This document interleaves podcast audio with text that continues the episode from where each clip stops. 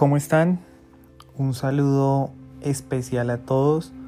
Ya somos 3000 en este podcast de Hablemos de Derecho Disciplinario. Espero que se encuentren muy bien y que todos sus proyectos vayan avanzando conforme ustedes lo han planeado. Quiero pedir a cada uno de ustedes mis más sentidas disculpas por esta prolongada ausencia. Tuve un inconveniente de salud. Ustedes saben que muchas veces la vida nos pone pruebas que no esperamos, pero que en mi caso con la fe en Dios lo superamos. Y lo más importante es que ya estamos acá nuevamente y hoy quiero que continuemos con nuestro tema, con el procedimiento disciplinario y su punto de partida o su punto de inicio, que es la indagación preliminar, aquella que nos habla y que se encuentra vigente en la Ley 734 de 2002 y se decanta en el artículo 150. Recordemos que el inicio de la acción disciplinaria tiene su génesis en una serie de acciones como lo es el informe la queja, también válidamente el anónimo. También podríamos decir que se puede iniciar por una compulsa de copias de otra jurisdicción, un ejemplo, la jurisdicción penal, de las noticias y la difusión de las mismas en medios de comunicación que gocen de credibilidad y lógicamente de oficio.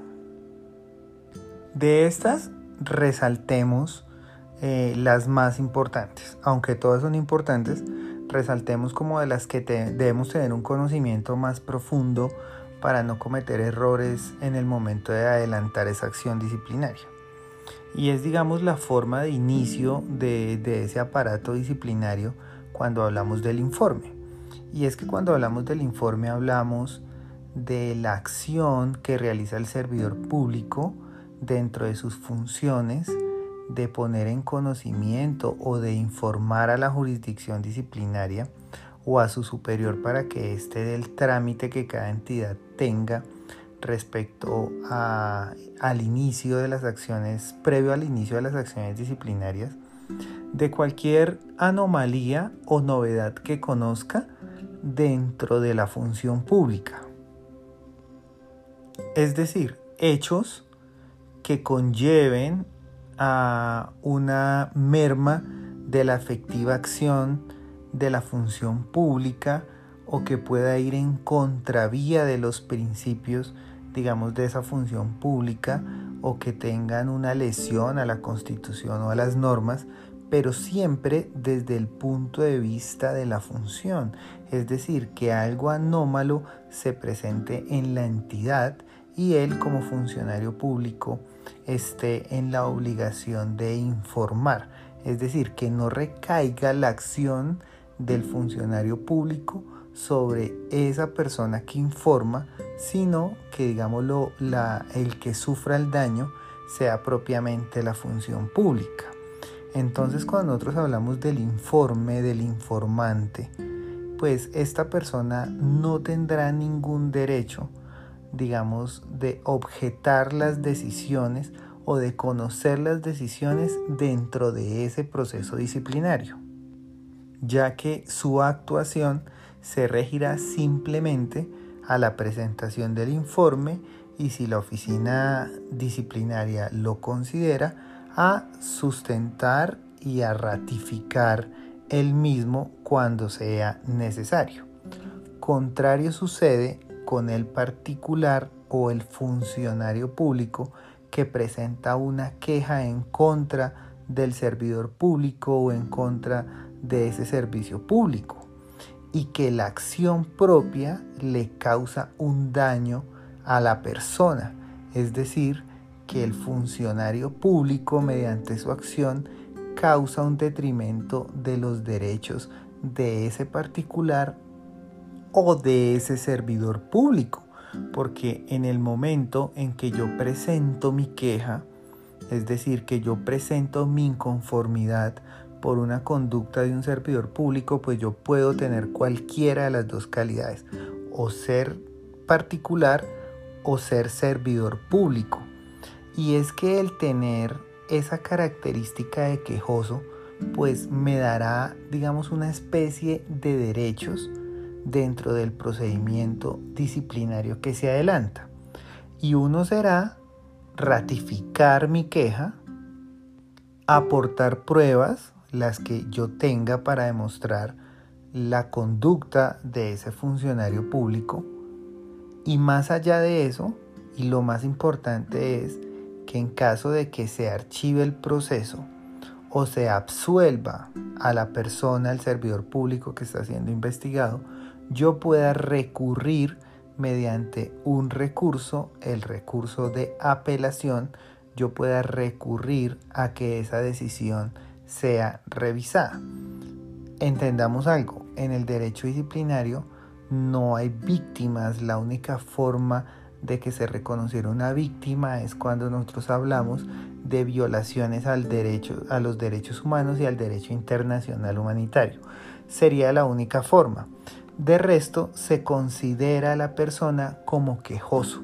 Entonces, de ahí la principal diferencia entre el quejoso y el informante. Porque el quejoso podrá aportar pruebas y podrá ejercer sus derechos, digamos, de, de objetar las decisiones de absolución de archivo.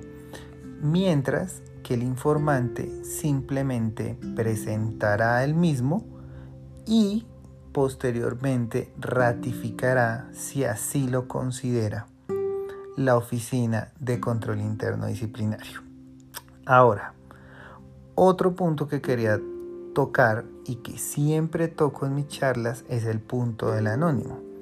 Aunque la ley, nuestra jurisprudencia, nuestro ordenamiento legal ha considerado que el anónimo es un punto de partida válido para la acción disciplinaria, y que el mismo muchas veces ha resultado de gran utilidad al destapar muchos casos de corrupción, al evidenciar conductas indebidas de servidores públicos, también hay que decirlo que en nuestra administración pública el mismo ha hecho carrera negativa. Y cuando yo digo carrera negativa lo digo porque en muchos sentidos el anónimo es como un asesino del buen nombre, de la conciencia del servidor público. Muchas veces juega con ese, con ese buen nombre del servidor público porque ha hecho carrera en algunas instituciones del Estado. Utilizar el anónimo como una arma para separar ese rival, para separar esa persona que, de pronto está haciendo carrera en la entidad y mediante un anónimo se busca causarle un daño a su buen nombre y muchas veces se logra. Y lo que pasa es que así se archive el proceso o así se absuelva al servidor público, en el aire siempre quedará la sensación de si era verdad o no era verdad lo que nos decía ese anónimo. De allí la responsabilidad que debe tener el funcionario que ejerce la acción disciplinaria en la valoración de las noticias de tipo anónimo, ya que las mismas pueden causar un perjuicio a estos servidores públicos. Ahora, volviendo a nuestro tema principal del día de hoy, que es la indagación preliminar, que como ya lo decíamos al principio, es nuestro punto de partida de cualquiera de los dos tipos de procesos que manejamos actualmente en el derecho disciplinario, como lo es el procedimiento ordinario o escrito y el procedimiento verbal. ¿Por qué es el punto de partida? Porque actualmente y hasta que no llegue la reforma o no cobre vigencia la reforma del nuevo Código General Disciplinario, la indagación preliminar se mantendrá en lo establecido en el artículo 150 de la Ley 734. y simplemente es una etapa válida probatoria de recolección probatoria, de indagación. Entonces, es fundamental en cualquiera de los dos procesos, teniendo algo en claro, que la misma no es obligatoria. ¿Y por qué no es obligatoria? Porque en cualquiera de los dos tipos de procedimiento, yo podría iniciar en el procedimiento ordinario con la investigación disciplinaria y en el procedimiento verbal podría propender por el auto de citación a audiencia sin necesidad de que concurra la indagación preliminar. Pero entonces, ¿qué será lo importante de la indagación preliminar? Para ello, recordemos la sentencia C430 del 97, la sentencia C728 de 2000 y la sentencia C175 de 2001. ¿Y qué nos decían esas o qué nos dicen esas sentencias? La Honorable Corte Constitucional nos dice que la indagación disciplinaria es de carácter eventual y previa a la etapa de investigación, pues solo tiene lugar cuando no se, cuando no se cuenta con suficientes elementos de juicio y por lo tanto existe duda sobre la procedencia de la investigación disciplinaria.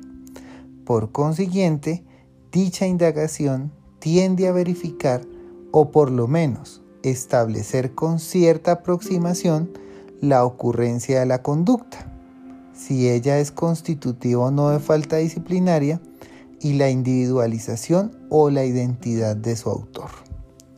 Ahora miremos qué nos dice el artículo 150 de la ley 734. El mismo nos dice lo siguiente. En caso de duda sobre la procedencia de la investigación disciplinaria, se ordenará una indagación preliminar. La indagación preliminar tendrá como fines verificar la ocurrencia de la conducta, determinar si es constitutiva de falta disciplinaria o si se ha actuado al amparo de una causal de exclusión de responsabilidad. En caso de duda sobre la identificación o individualización del autor de una falta disciplinaria, se adelantará indagación preliminar. En los demás casos, la indagación preliminar tendrá una duración de seis meses y culminará con el archivo definitivo o auto de apertura. Cuando se trate de investigaciones por violación a los derechos humanos o al derecho internacional humanitario, el término de indagación preliminar podrá extenderse a otros seis meses. Analicemos que acá hay aspectos muy importantes, pero antes de entrar a esos aspectos, quiero recordarle algo a mis compañeros, eh, tanto de la parte de la, que manejan la acción disciplinaria, pero más a quienes ejercen el derecho a defensa, es decir, a los abogados litigantes. Y es que la Corte Constitucional y el mismo Honorable Consejo de Estado nos ha dicho que la indagación preliminar no puede ser considerada como un requisito previo al inicio de la investigación disciplinaria o del auto que cita audiencia, porque he visto casos en que muchos de mis compañeros abogados defensores interponen o presentan argumentos de nulidad en el proceso por el hecho de que se inició la etapa de investigación disciplinaria o porque se citó audiencia sin que se surtiera la etapa de la indagación preliminar. Entonces hay que tener en claro que de ninguna manera la indagación preliminar puede ser considerada como un requisito de procedibilidad. Eso hay que tenerlo muy en claro. Es decir, es una etapa no obligatoria ni indispensable para el procedimiento. Es potestativo del funcionario con atribuciones disciplinarias que tiene la obligación de cumplir con unos fines que le ha entregado constitucionalmente el Estado colombiano. Y si él mismo considera que cuenta con la información suficiente y más la identificación de la persona, podrá iniciar el procedimiento ordinario o el procedimiento verbal. Así las cosas, miremos las características de las que yo les hablaba posterior a leer el artículo 150. Y esta es que ese artículo tiene unos fines. Primero, verificar la ocurrencia de la conducta, algo muy importante, para no echar a andar eh, ese, ese engranaje disciplinario, esa acción disciplinaria, es importante verificar si la conducta ocurrió o no ocurrió. Segundo, determinar si ese funcionario público ha actuado al amparo de una causal de exclusión de responsabilidad.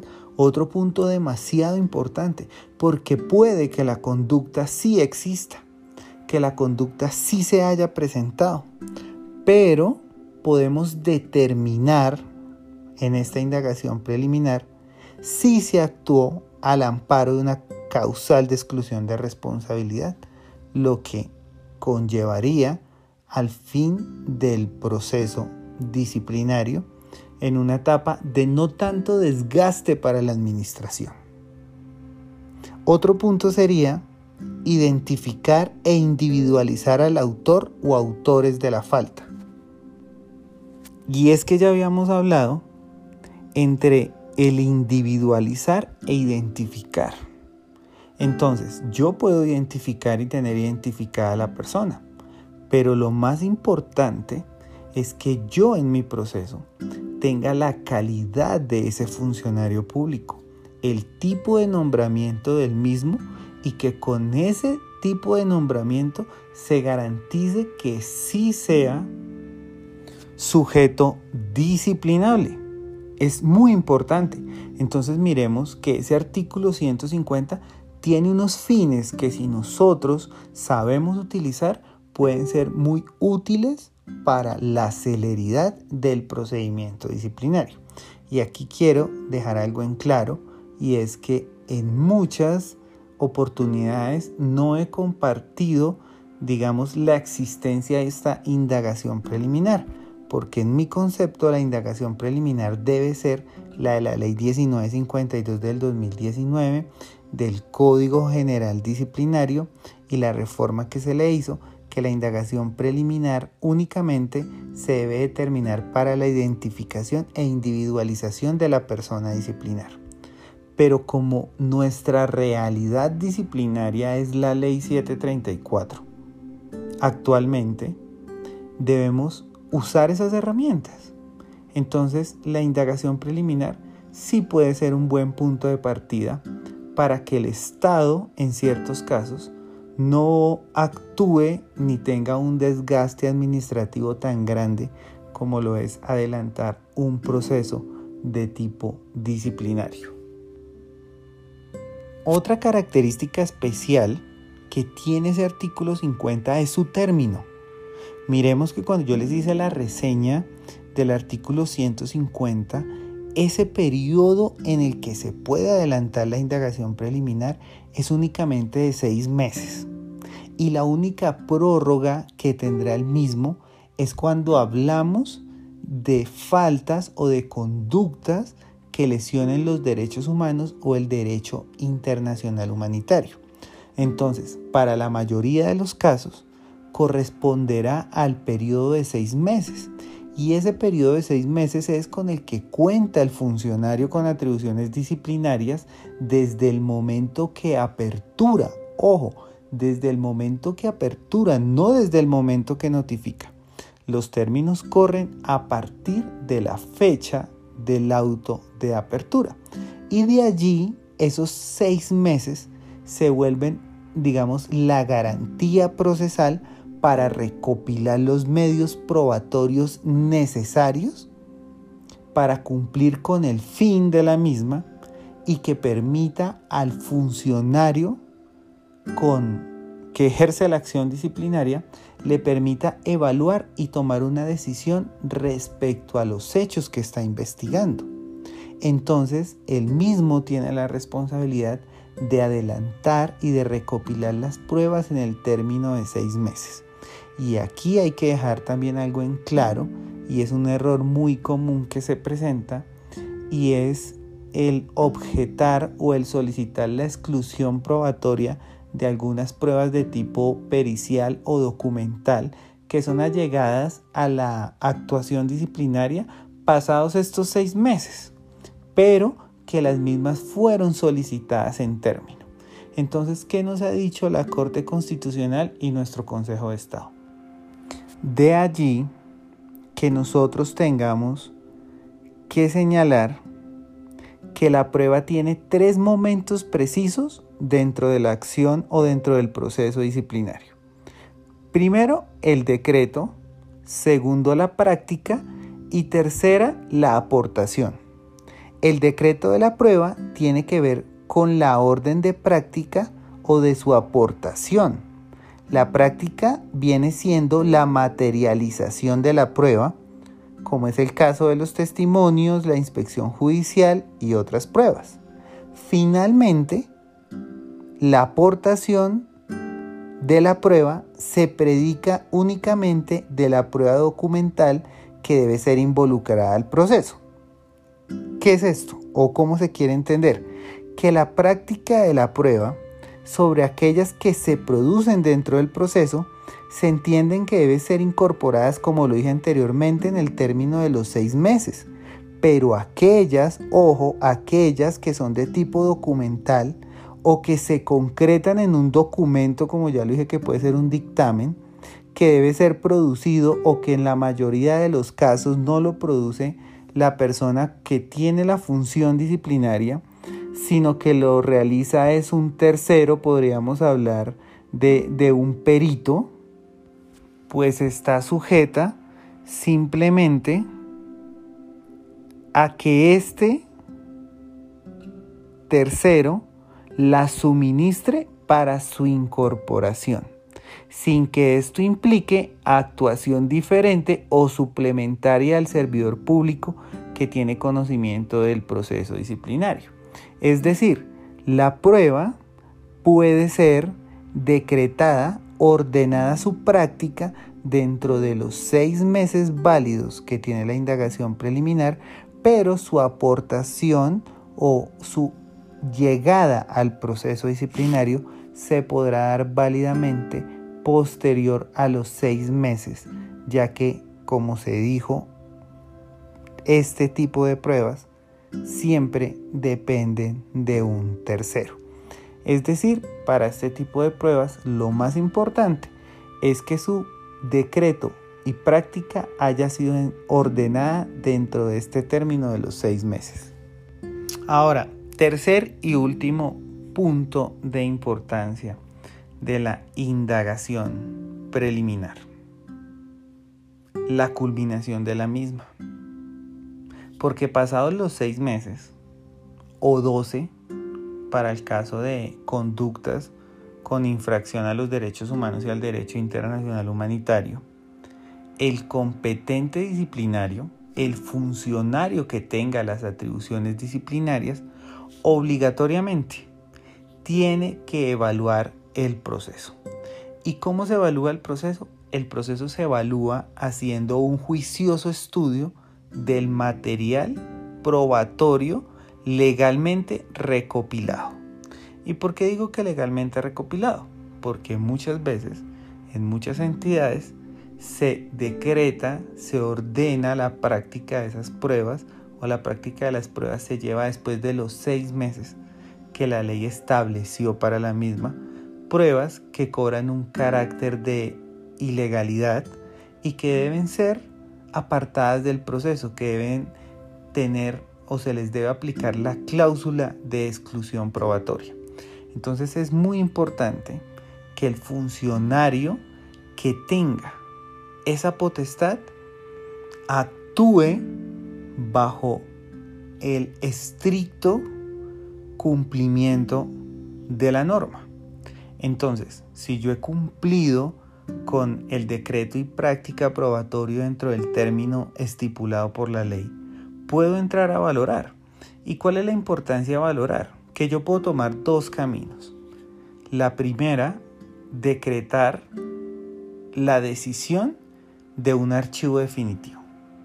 Es decir, que puedo encontrar o que la conducta no se cometió o que se actuó bajo una causal de exclusión de responsabilidad. Y de allí puedo proferir un auto de archivo definitivo. Y cuando yo profiero ese auto de archivo, pues tengo que recordar lo que hablábamos ahorita de las personas que tienen la calidad de quejosos. Porque estas personas tienen el derecho que les procede el recurso de apelación sobre estas decisiones y el cual deben interponer y sustentar dentro de los tres días hábiles siguientes a que fueron notificados. Ojo, este recurso solo puede ser presentado por el investigado o los investigados y el quejoso. Pero la gente me dirá, Diego, ¿cómo así que el investigado? Si le están archivando el proceso, es una decisión favorable para él. Y volvemos al cuento del anónimo. Puede ser, digámoslo, entre comillas, un beneficio para la persona que está siendo investigado y se le archiva el proceso.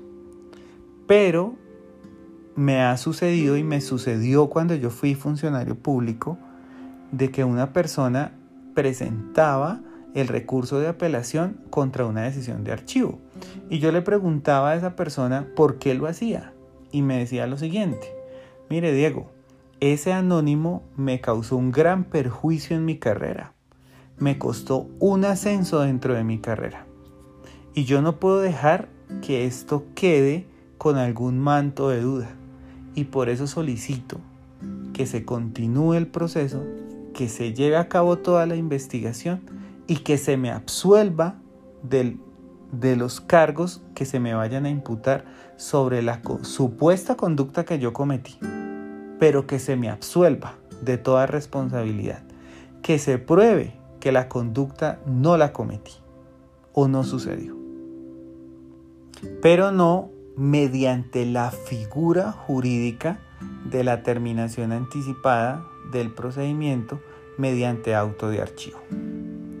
Si yo no archivo como funcionario competente, pues tengo dos opciones. Iniciar cualquiera de los dos procedimientos que nosotros hablábamos al principio.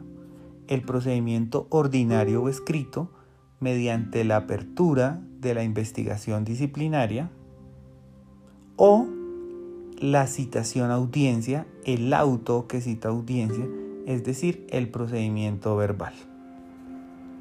Todo lo anterior sustentado en los fines en los que se propone o se ha propuesto la norma en el artículo de la indagación, ya que para tomar estas decisiones que señalamos es necesario que se aporten al proceso las pruebas que posteriormente sustenten las decisiones que en esa actuación disciplinaria deban adoptarse, porque recordemos y conforme lo prevé el artículo 128 de nuestro ordenamiento disciplinario.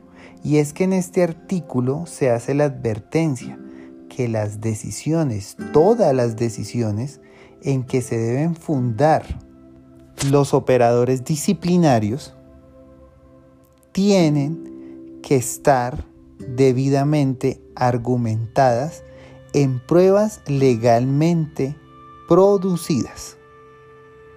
Parte de esta legalidad tiene que ver con la prueba y que la misma, como ya lo he repetido insistentemente, pero es que he visto muchas veces el error, se debe producir dentro del término legal de los seis meses o doce meses si las conductas son violatorias a los derechos humanos y al derecho internacional humanitario.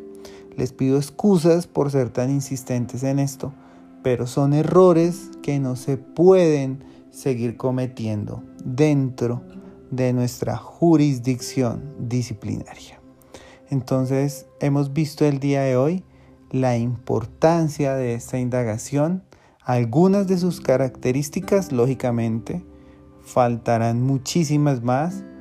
Eh, agradezco a ustedes los aportes que hacen a este podcast, porque aquí aprendemos todos. Nos vemos en un próximo capítulo con el siguiente paso del procedimiento disciplinario. Soy Diego Tautiva, recuerden seguirme en Instagram. Gracias por el apoyo que me han brindado. Ya completamos las 5000 reproducciones en Spotify, eh, más de 3000 seguidores de más de 10 países. En verdad es un orgullo para mí. Me siento muy contento y agradecido con cada uno de ustedes. Nos vemos en el próximo capítulo. Dios los bendiga, por favor. Cuídense mucho.